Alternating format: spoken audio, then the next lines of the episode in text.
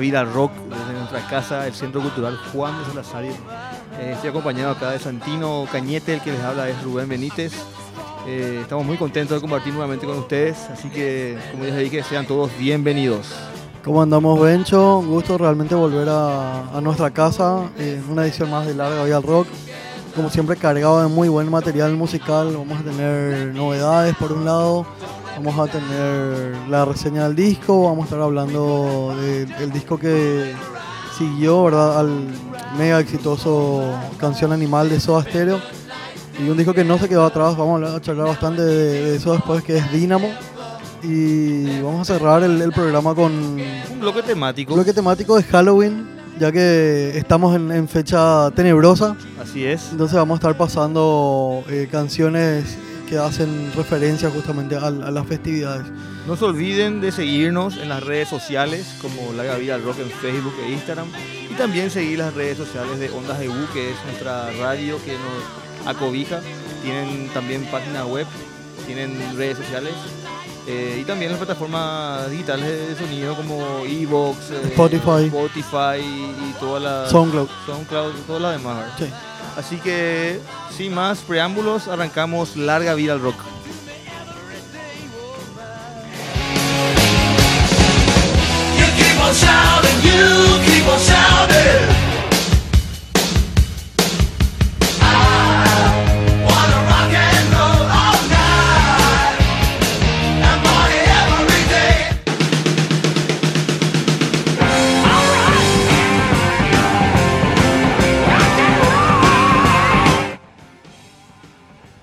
Corría el año 1992. Soda Stereo ya estaba en la cúspide de su carrera. Habían lanzado ya el mega exitoso Canción Animal, que lo habíamos, también lo habíamos reseñado un Sí. tiempo atrás en la vida rock.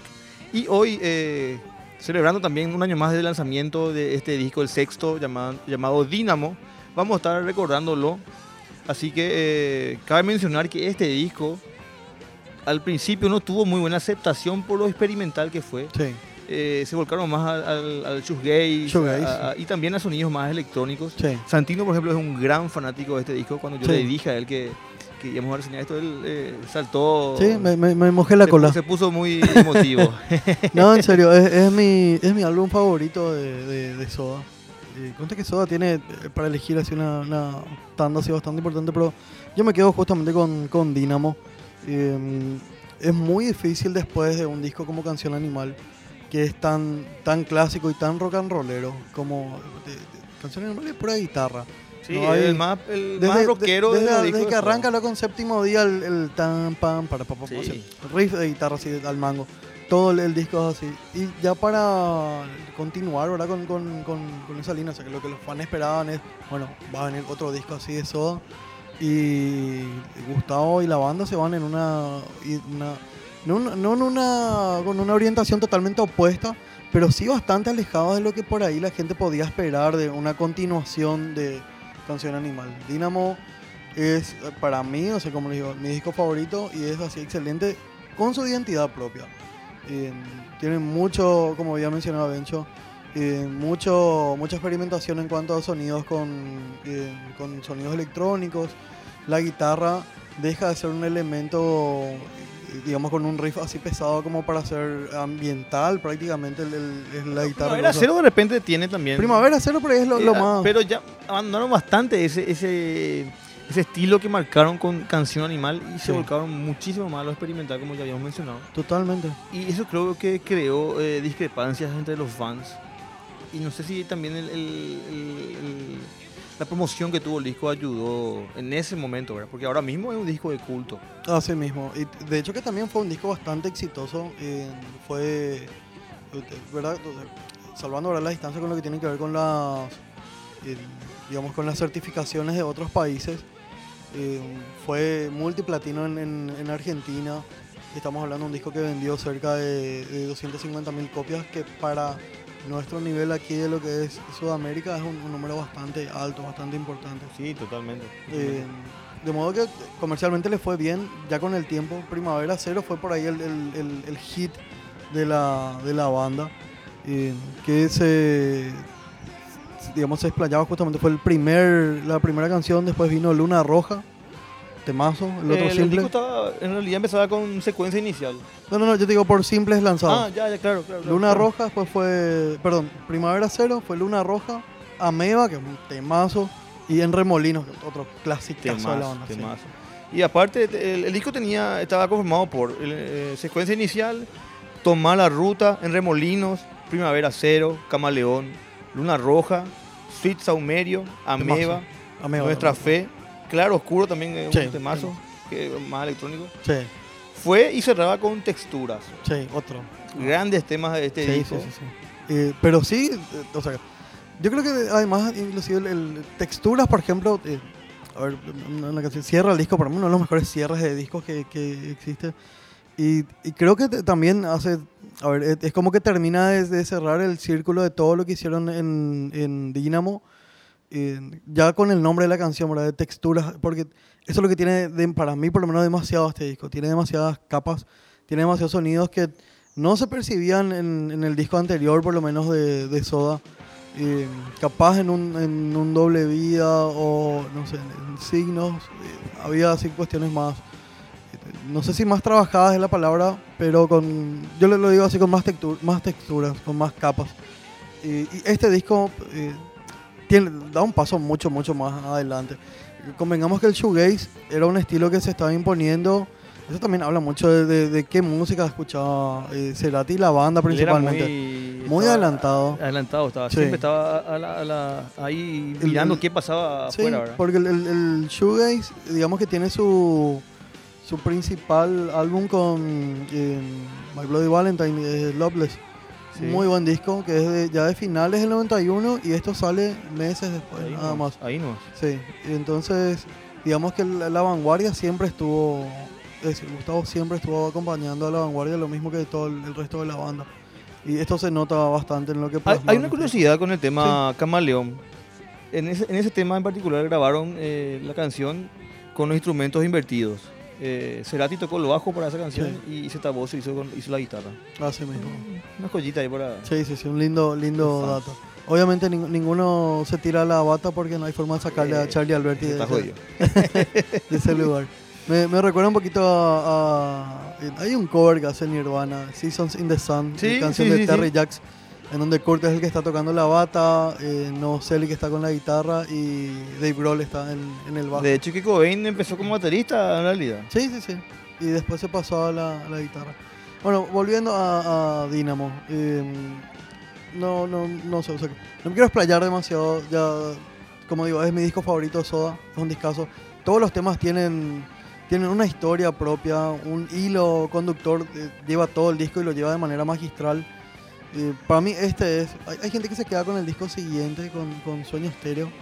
Eh, cuando se habla así de cúspide creativa, por lo que hicieron con Sueño Estéreo, ¿verdad? Que con ellos son mi cabeza, Para mí, Revolver, el disco favorito, mi disco favorito es, te dije, Canción Animal. Ok, no, por eso yo, yo me quedo con Dynamo. Dynamo para mí es así, es la, la- el tope del tope de lo que hizo Soda en su momento.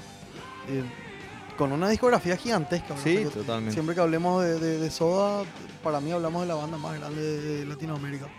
Por lejos, y ya sea en composición, no solo la parte comercial. Y Dynamo mi favorito. No sé, para mí vamos con música. decime Vamos con música. Yo quiero, o sea, te dejo dos canciones a vos Ah, Ok, y yo voy con una. sí. eh, así que eh, empezá. Eh, bueno, y vamos a ir con Claro Oscuro y Ameba para mí. Y yo quiero ir con En Remolinos. Súper. Así que esto es La Vida Rock. Suena canciones de su Stereo de su disco Dynamo que cumple 28 años de su lanzamiento. Que lo disfruten.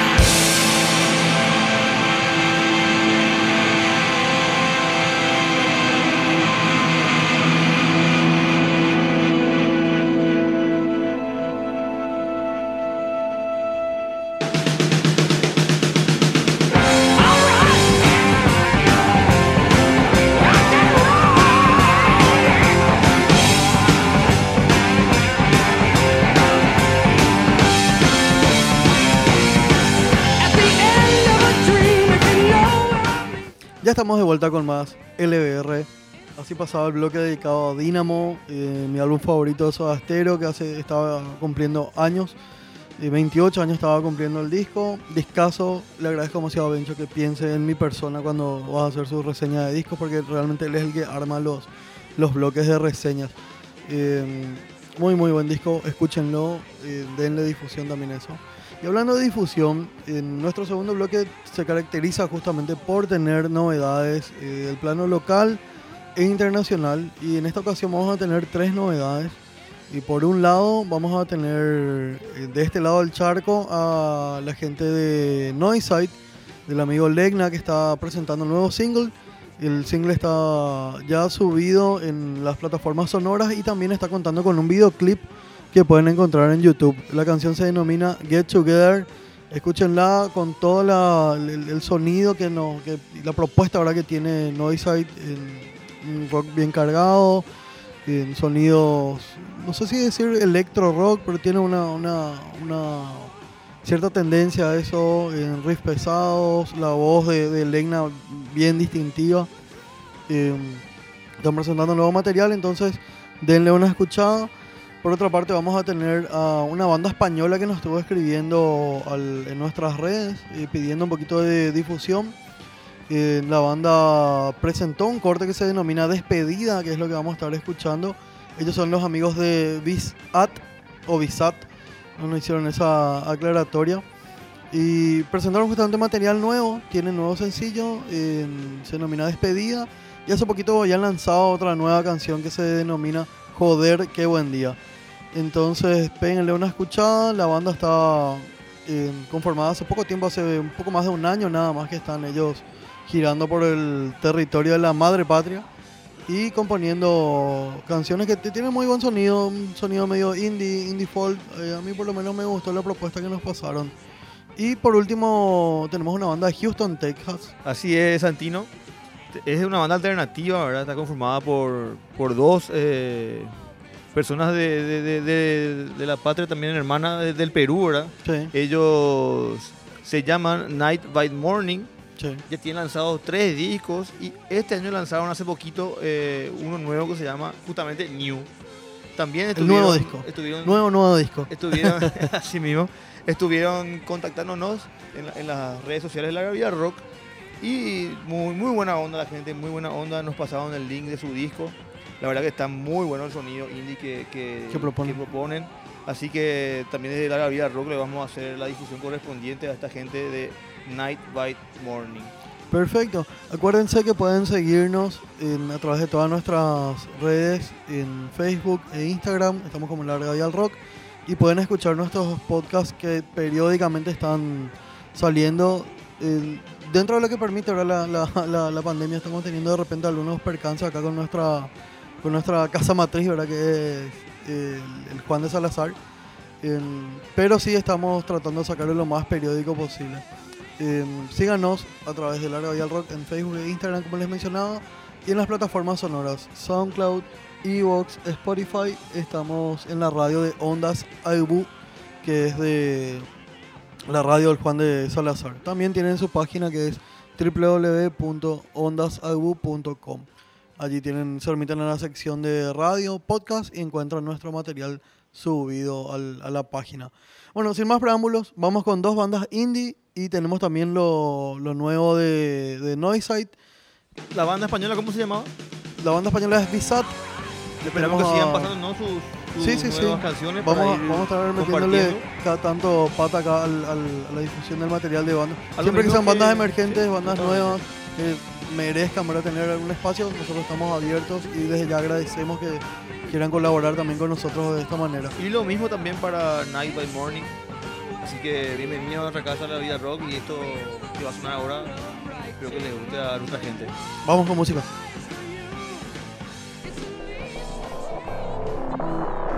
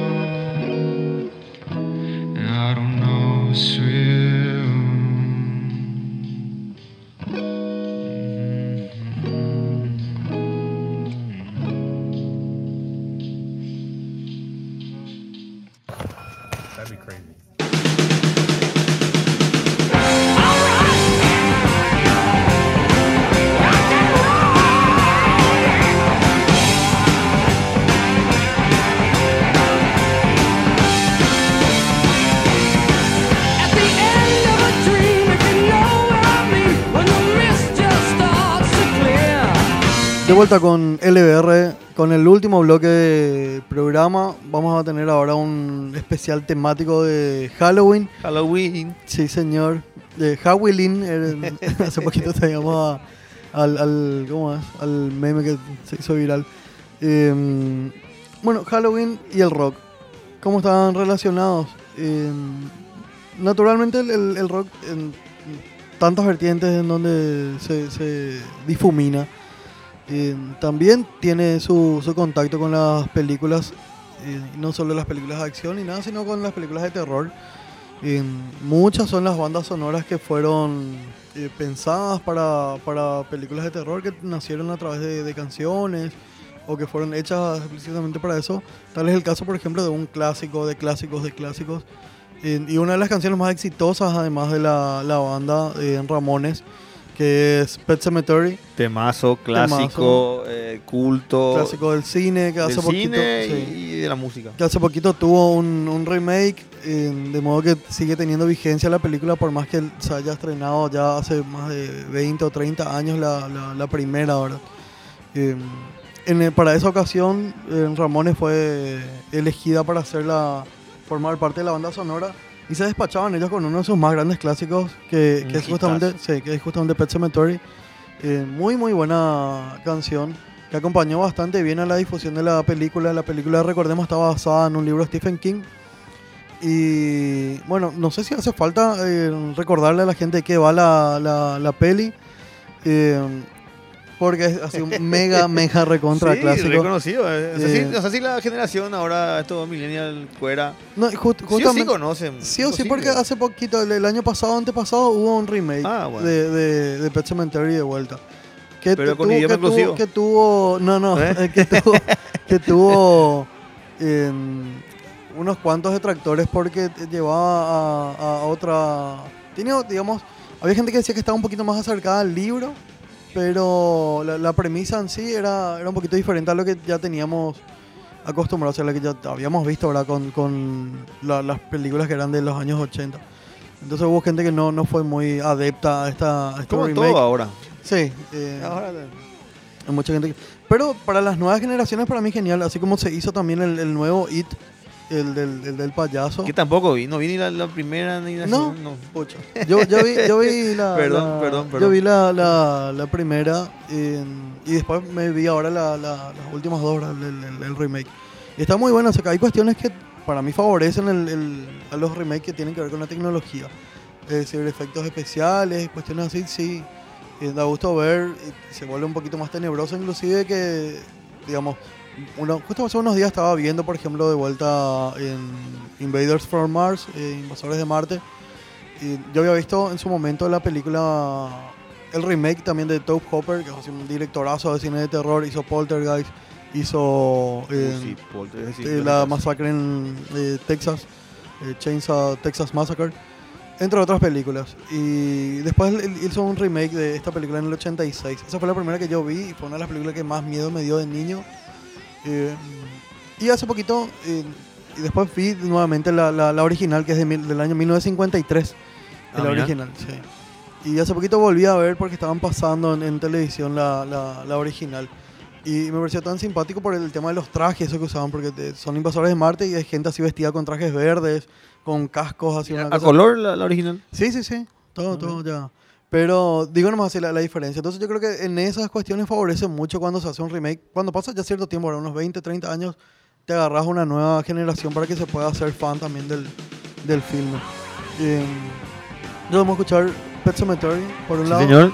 Vamos a, escuchar, vamos a escuchar, sí, Hellraiser, que también fue un, un corte muy exitoso para Otro la gran gente de que no llegué a ver. Ah, la pucha. Bueno, la, esa, esa te dejo como tarea, en serio. Eh, tiene que ver con, con ángeles, con demonios, con... cuestiones. Está bien que cuente un poco porque... Sí o sí, sí o sí. bien, nomás ya porque... Sí o sí. no, no, no. Hellraiser tiene encima varias, varias partes. En su momento estuvo muy bien ponderada. Hasta la segunda la gente, la crítica por lo menos, la lleva así bastante bien.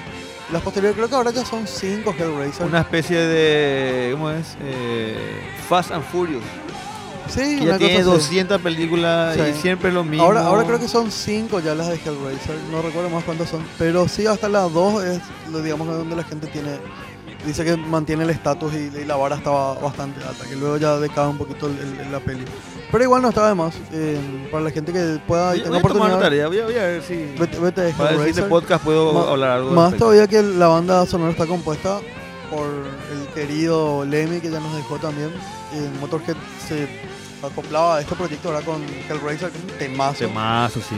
Y justamente, uno, sí, y justamente uno de los, los hits más grandes de la banda también. En, en su momento de- llegó a, a topear charts, en, en los eh, rankings poperos inclusive llegó a inmiscuirse la canción de modo que fue bastante bueno para, para la banda. Y para cerrar tenemos, eh, no, no tenemos realmente un- una, una peli específica, pero sí vamos a hablar de un director de cine que también es músico. Que está muy eh, arraigado a lo que es el horror. Así mismo, tanto en su música, yo creo que hay, hay algunos más avesados ya van a saber que nos referimos a Rob Zombie. Rob Zombie, además de ser músico con White Zombie, que es su banda, que tiene una cantidad de clásicos también ya.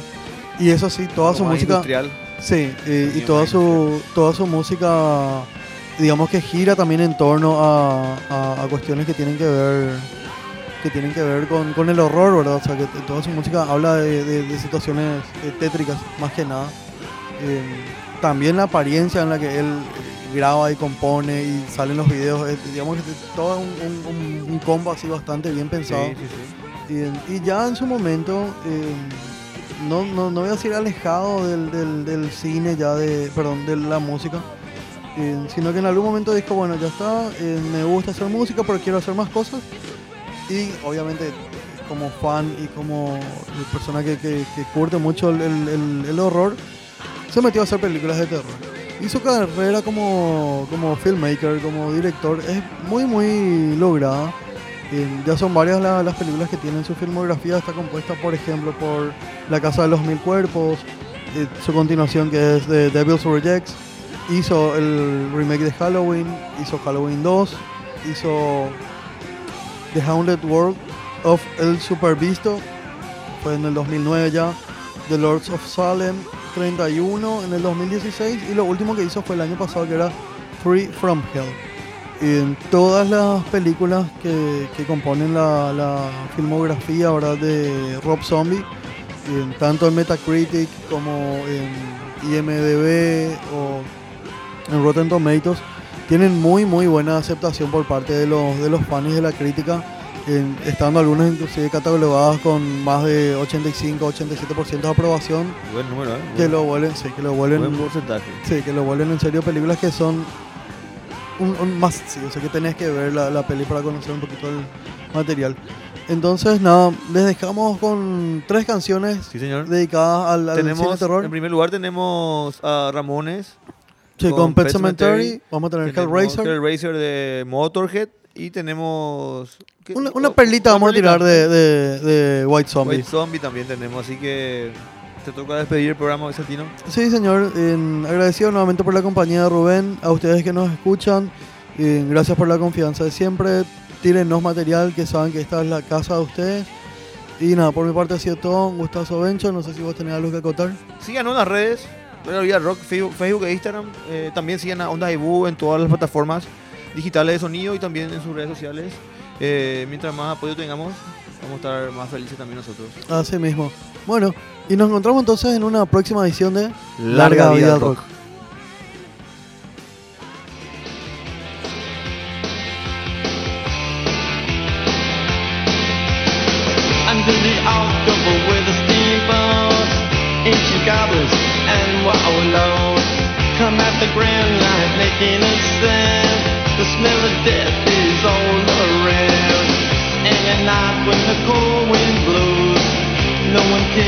no